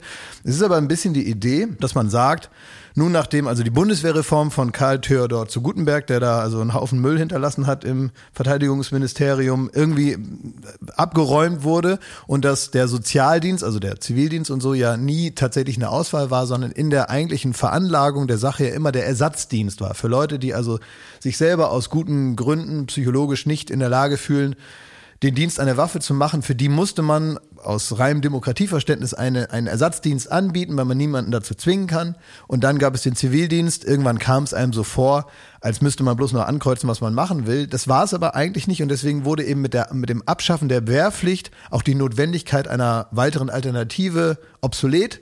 Und beides war nicht mehr da. Und von heute auf morgen gab es das nicht mehr, ob schon man sagen muss, dass auch in den Jahren davor ja kaum noch, ich glaube 25 Prozent aller vermeintlich Wehrpflichtigen überhaupt noch eingezogen wurden, weil also sich dort alles viel geändert hat und man äh, durch die Musterung, durch die Einschätzung und eben auch durch die Notwendigkeit, Menschen dort oder junge Leute dorthin zu bringen, gar nicht mehr so viele überhaupt dahin mussten und dann wurde es irgendwann unfair und auch nicht mehr nachvollziehbar. Kann ich auch alles verstehen. Dann gab es Nachfolgemodelle, die natürlich auf Freiwilligkeit basiert haben, die es teilweise zu der Zeit schon gab, auch nicht nur für Männer, sondern auch für Frauen äh, galten, also jüngere und teilweise schon junge Erwachsene. Dann gab es den Bundesfreiwilligendienst, das wurde neu erfunden. Das FSJ gab es immer schon, das Freiwillige Soziale Jahr. Hatte alles aber vor allem für die Menschen, die sich dann freiwillig dafür entschieden haben, strukturelle und auch lebensorganisatorische Nachteile. Nun wird also überlegt, ob es nicht sowas geben könnte, einen Pflichtdienst, dass alle jungen Menschen, die irgendwie auf der Schule sind und dann 17, 18 sind, junge Erwachsene, ob die nicht erstmal, bevor sie ins Berufsleben starten oder studieren gehen oder sonst was machen, irgendeinen sozialen Dienst ableisten. Es kann auch Bundeswehr sein, muss aber nicht, sondern es kann alles Mögliche sein. Ist, wie gesagt, alles noch ins Unreine überhaupt hinein äh, formuliert und vorgeschlagen, weil es wahrscheinlich auch gar nicht so weit kommen wird. Und jetzt gibt es also eine sehr kontroverse Diskussion darüber, die teilweise aus so einer ja, manchmal ein bisschen merkwürdigen Ecke herausgeführt wird, wo Sachen miteinander verglichen werden, die ich finde unvergleichbar sind.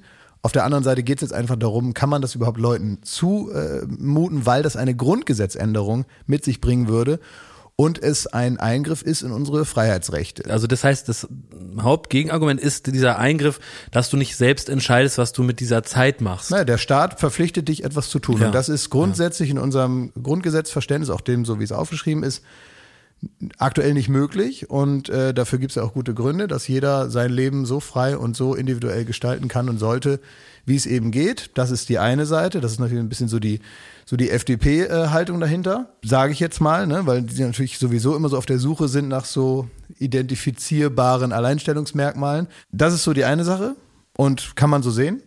Ähm, auf der anderen Seite gibt's aber auch noch ein Gegenargument, dass dann gesagt wird, ja, die jungen Leute, die haben ja jetzt auch schon ganz speziell, auch während der Corona-Pandemie und während äh, Covid und so, sowieso so viel zurückstecken müssen und und auf der anderen Seite werden also Pflegeberufe nach wie vor total schlecht bezahlt und keiner kümmert sich darum. Und äh, mein, wir haben uns viel damit auseinandergesetzt, ähm, hier bei uns in der Firma, im so dem kleinen Rahmen der Aufmerksamkeitsmachung, die wir so äh, veranstalten können. Und trotzdem gibt's jetzt Demonstrationen, die teilweise nicht gesehen werden, weil sich immer noch nichts geändert hat, selbst in dieser Ausnahmesituation. Und jetzt heißt es, gibt so einen Pflichtdienst und der Vorwurf ist natürlich da so ein bisschen, soll damit praktisch die Lücke gestopft werden, die man nicht mit ordentlicher Bezahlung hinkriegt, indem man einfach die Leute dahin zwingt und alles andere trotzdem noch schlecht bezahlt ist. Also ich finde, da gibt es noch was zu Ende zu besprechen. So, den Punkt verstehe ich. Aber die andere Sache ist, ist das jungen Menschen zuzumuten, dass sie verpflichtet werden, ein Jahr oder, weiß ich nicht, anderthalb Jahre, sich in den Dienst der Gemeinschaft zu stellen? Verpflichtend. Ja, also ich glaube, wir haben ja schon öfter gesagt, wie wir zu unserer eigenen Erfahrung beim Zivi standen. Also das war nach wie vor das wertvollste Jahr meines Lebens so gefühlt. Und ähm, würde ich auch jederzeit jedem empfehlen, das irgendwie zu machen, die Erfahrung zu machen und es bringt einem weiter. Also es zeigt einem halt nochmal eine Wirklichkeit, die halt auch da existiert und gleichzeitig ist es halt das große Rückgrat gewesen von der Pflege. Das ist nämlich eine ganze Gener oder mehrere Generationen von jungen Leuten, die sich für ein Jahr verpflichten, im Zweifel, ob es Rotes Kreuz, Caritas oder was auch immer ist, äh, mitzuarbeiten oder im Krankenhaus oder beim Rettungsdienst ähm, ihren Dienst zu tun. Und ich glaube, dagegen würde ich ich mich jederzeit aussprechen. Auf der anderen Seite, und da kommen wir zu der Frage, als kleines Beispiel, ich habe äh, eine Bekannte hat mir erzählt, die war auch auf diesem Tempelhof Sound Festival. Mhm. Da kommt so ein äh, junger Mann zu ihr und meinte, ähm, du sag mal, ist das, ähm, äh, also die kamen so ins Gespräch und auch über Konzerte, über Musik und dann meinte sie, äh, warst du auch schon auf, auf, auf mehreren Festivals? Also, äh, ja, also gefühlt jeder von uns war auf 200 Festivals im Leben so. Dann war der, ach ja, krass, ähm, ja, ich bin 19, das ist jetzt mein erstes Festival. Ich war auch noch nie auf einem Konzert. Weil die Pandemie zu einem Zeitpunkt begann, wo man eigentlich sagt, hier, jetzt geht man auf die Konzerte, jetzt macht man das. Ich glaube, man unterschätzt das manchmal, was auch es bedeutet für so Abiturienten, die Abi machen und dann auf einmal, also ja. man hat nicht die Chance. So, und ich glaube, das spielt ja in dieser Argumentation so ein bisschen mit eine Rolle, ob die nicht im Grunde schon ihren Dienst an der Gesellschaft in der Zeit abgeleistet haben. Naja, also, da, also da, verstehe ich. Also ich glaube, das sind, also jetzt, ich habe immer so den Eindruck, das sind zwei ganz verschiedene Sachen für mich. Auf der einen Seite finde ich, dass äh, junge Leute in besonderem Maße vielleicht, weil sie als diejenigen, die mit ihrem eigenen Verhalten also Schutz für andere geben müssen, die sich selber vielleicht nicht so gut beschützen können, wenn die jungen Leute nicht mitmachen und so weiter. Das ist ja so ein bisschen das Ding. Und das ist eben auch auf die eigene Seele drückt, wenn man in einem Alter, in dem das normal wäre, nicht das machen darf, was man machen sollte für die eigene Entwicklung. Ähm, ich finde aber, dass diese ganzen Sachen, auch dass man nicht auf ein Konzert oder auf eine Party gehen kann oder irgendwie anders zusammenkommt, in den Urlaub fahren kann, sich die Welt anschaut und so, das, das eine schließt das andere ja gar nicht aus. Naja, man kann aber so. schon sagen, zwei Jahre ihres Lebens ist ganz anders gelaufen als in allen Generationen vorher, seit langer Zeit. Ja, 100%. Dann, betrifft, dann betrifft es doch nur diese Generation Jahr. eigentlich, oder? Ja, ja klar. Weil, weil wenn man jetzt mal aufs große Ganze schaut, dann das kann ich verstehen und das ist ja auch wirklich außergewöhnlich gewesen, aber wenn man jetzt so ein bisschen Perspektive schaut, dann ist das doch eigentlich eine tolle Sache. Du kannst ja trotzdem am Wochenende auf Konzerte gehen, du hast ja auch sicher Urlaub, ähm, auch äh, der Wehrdienst und auch der Zivildienst wurde ja bezahlt vom Staat, also hast du auch so ein bisschen das erste Geld verdient und ich finde es eigentlich großartig zu sagen, man hat ein Jahr und da gibt man dem Staat und gibt man der Gesellschaft äh, sich gegenseitig letztendlich was zurück und man äh, guckt mal, was da alles noch ist. Und ich glaube, dass viele auch inspiriert hat für dann das spätere Berufsleben. Und ich persönlich bereue sehr, dass ich da so diesen halt auch ein bisschen dummen Weg gegangen bin, weil ich so nur geschaut habe, ich wollte jetzt schnell anfangen zu studieren. Ich war richtig heiß, aber ich wollte anfangen.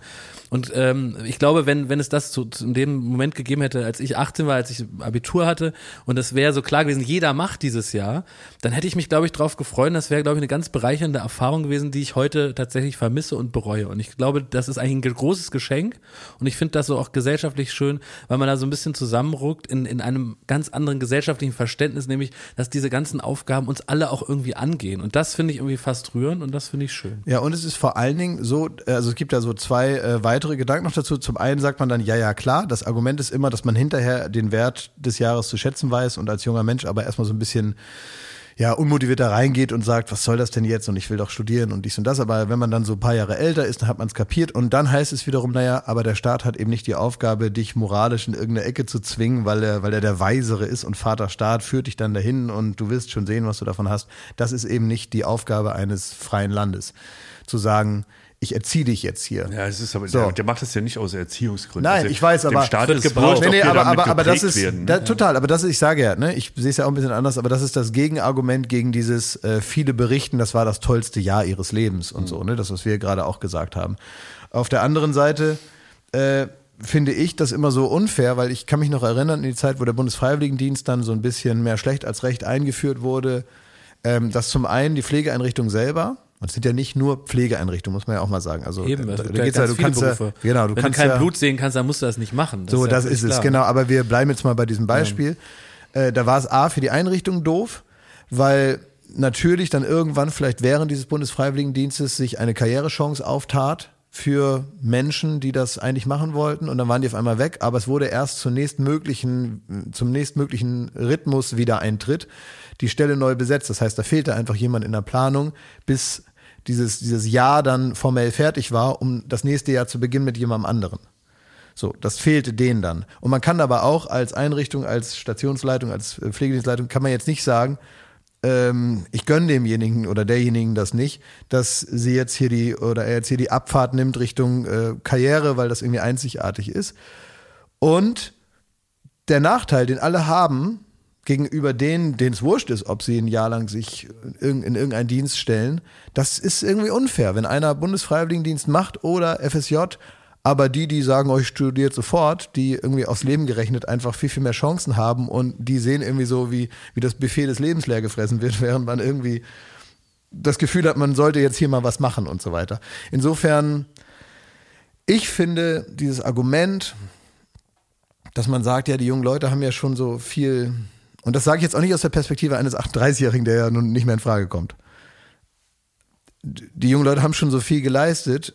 Ich kann mich an meinen Zivildienst erinnern und ich habe in der Zeit neben der Erfahrung des, wie ist es, gebraucht zu werden und den Wert von Arbeit, gerade den Wert von Arbeit am Menschen und so, dass man das also äh, kennenlernt und das vielleicht auch überträgt in sein, wie auch immer geartetes weiteres Berufsleben. Es war halt bei mir nun ein sehr heftiger Kontrast zu dem, was danach kommen sollte.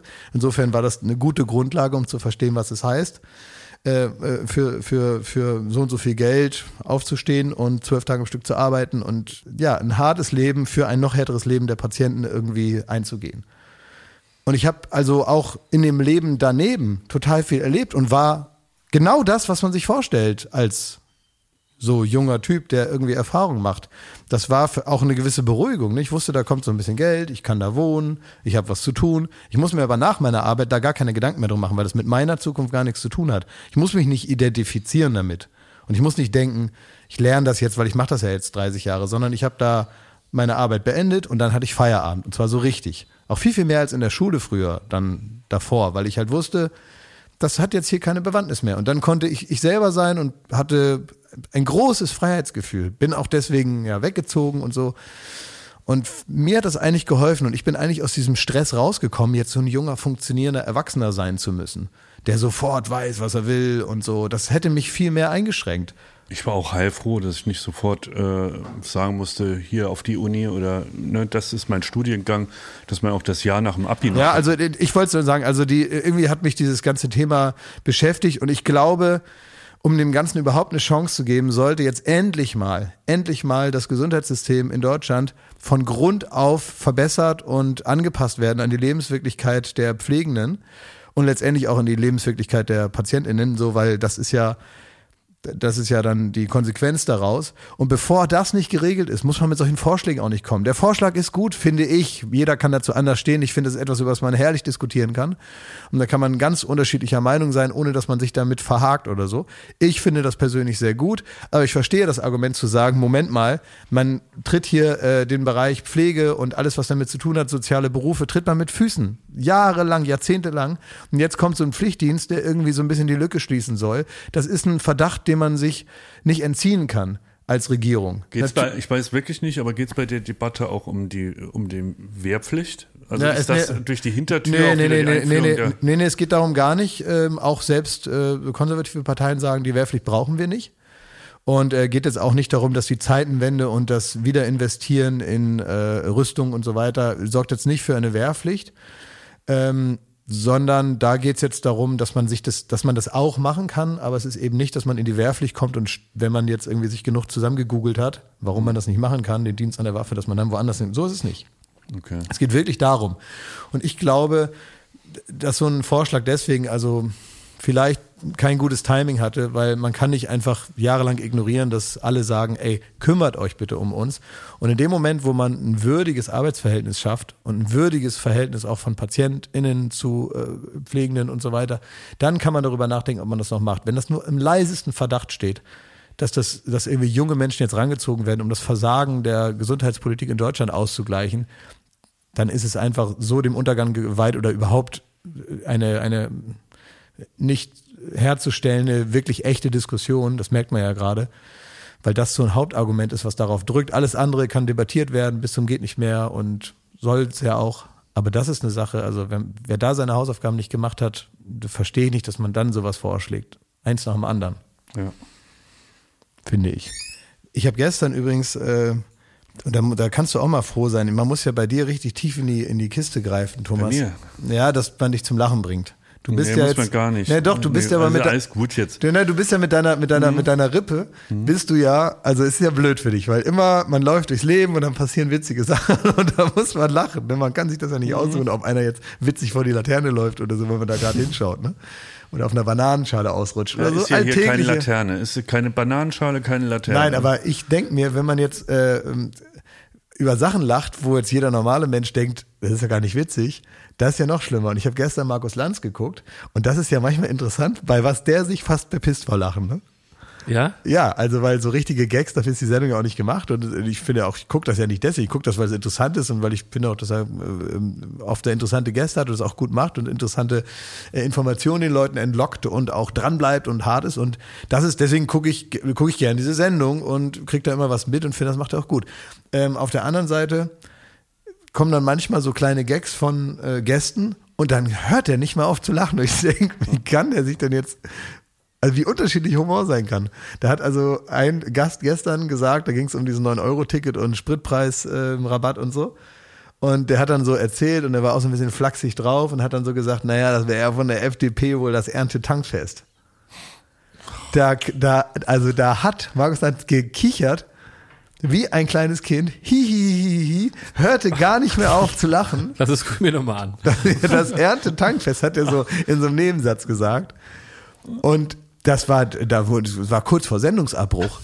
Weil Markus Lanz lag mit eingepisster Hose neben seinem Stuhl und hat nur noch doll gelacht. aber der kichert so, ne? Der geht Ich, also, so ich habe ich hab, ich hab's nur gehört, ich habe es nicht geguckt. Also ich bin davon ausgegangen, dass er mit Ja. eingepisster Hose neben Ja, seinem ja. Stuhl saß. Ich habe das nicht gesehen. Aber ich habe es nur über einen Hörer gehört und währenddessen aufgeräumt. Ja, wir wollen uns noch zum Abschluss bedanken äh, bei Julia Gundlach, weil sie ist verantwortlich für das Summer Breeze Cover, was wir in dieser Saison auftragen. Ja. Sie hat dieses äh, wunderbare Bild designt im Stile, ja, also italienischer, wie ich sagen, Restaurantmalereien, ne? Also, Fresco. ein Fresko. Hat Sie bestimmt ganz lange äh, dran ge gesessen. Es sieht fantastisch aus. Wir sind äh, sehr zufrieden damit, haben es gerne ausgewählt eben in äh, diesem Jahr. Deswegen vielen, vielen Dank für deine tolle Arbeit. Aber auch insgesamt vielen Dank für alle, Genau. die was eingereicht haben. Wir haben Ja. wirklich tolle Entwürfe gekriegt. Ja. Die können wir auch irgendwie auf noch mal Instagram posten, nochmal ja. posten. Ähm, wir, wir danken euch sehr, dass ihr da mitmacht und irgendwie uns da unterstützt. Ja, wir machen immer mal eine Ausstellung mit sowas, ne? das ist eine gute Idee, ja. Ja, eine große Ausstellung. Eine Summer Breeze Ausstellung. Aber wirklich auf Ibiza muss das Na, dann wer sein. weiß, genau. Was ist jetzt mit dem Lied? Kommt das jetzt? Wie das kommt ja, ja, ich weiß nicht, Pfeife. Nix so, wir, da, am Freitag ist das online. Ja, ne, Nee, Konstantin, nix hier, äh, Kopf, Kon- ja, ja. Kon- Konstantin sagt, Am ja, Freitag ist das online. Was, woran hängt's denn, Wir haben es Konstantin? jetzt zehn Minuten beworben. Jetzt schrei nicht so an, bitte. Das müsste, das müsste Timon und Puma fragen. Die Diebe müssen es lesen. Timon und Pumba. Die haben gesagt, die, die bringen das am Freitag. Ja, dann bring den doch, äh, was mögen die denn gerne? Bring den doch eine Hyäne oder so. Wie nennen wir das eigentlich? Weiß Ja, ihr findet es irgendwo. Wir posten das. Summer Breeze Summer Song oder sowas. Ja, genau. Oh, ja, das ist kribbelig. Das ist fresh. Das ist gut. Ja, man muss, man muss es einfach denken. Wir wollen doch in die Massen, habe ich doch gesagt. Willst du jetzt wieder, willst du jetzt wieder so, Sommersong. ja, willst du jetzt wieder, willst du jetzt wieder so ein super cooles Indie, äh, äh, Nein, Nischengedöns? aber, aber Summer Breeze würde schon reichen. Summer Breeze Summer Hit. So Nee, heißt man das. schreibt doch nicht selber Summerhit drauf. Warum das sollte, natürlich? wenn man was, äh, wenn man Wobei, klar. aber das finde ich mir gut, wenn wir schreiben, der Sommerhit des Jahres, das wäre doch ein guter, guter Titel. Natürlich. Der Sommerhit des Jahres. Länder Berlin habe ich auch in die, in, die, in, die, in die- Pressemitteilung geschrieben, dass es die beste Show der Welt ist. Wir hatten eine Show, die hieß die beste Show der Welt. ja. So, Leute, manchmal ist es schwer, dann auch so äh, sich zu trennen und zu, zu wissen, wann Schluss ist. Wir haben ja heute darüber geredet, wie so Leute Legenden bleiben, ne? Und du hast da geredet von denen, die eben einfach durch Tod sich verabschieden. Ich würde es heute einfach gern mit einem Tschüss. Ja, aber ich möchte es gerne Handhaben. mit Jakob. Ich möchte mich gerne mit Jakob Ach. beenden, denn es gibt neue Geräusche von Jakob. Oh, nee. Da haben äh, mir findige ZuschauerInnen haben mir neue Geräusche ähm, empfohlen, um Ja. sie abzuklammern aus den letzten Folgen, die wir jetzt wieder einsetzen können. Und es gibt zum Beispiel, also wenn man jetzt ähm, das Gefühl hat, man, man, man sieht, man tritt zum Beispiel auf eine Nacktschnecke. Sag ich mal. Ja. ja, kann ja passieren. Was macht man, wenn man auf eine Nacktschnecke tritt? Dann kommt dieses Geräusch. ja. Und was macht man? Und was macht Hör man? oh. Ja. Und jetzt legen wir aber mal auch wirklich auf, ne? ja, das reicht jetzt. Jetzt legen wir mal auf. Alles Gute, alles Liebe, ihr kleinen Mäuse. Danke, Ende.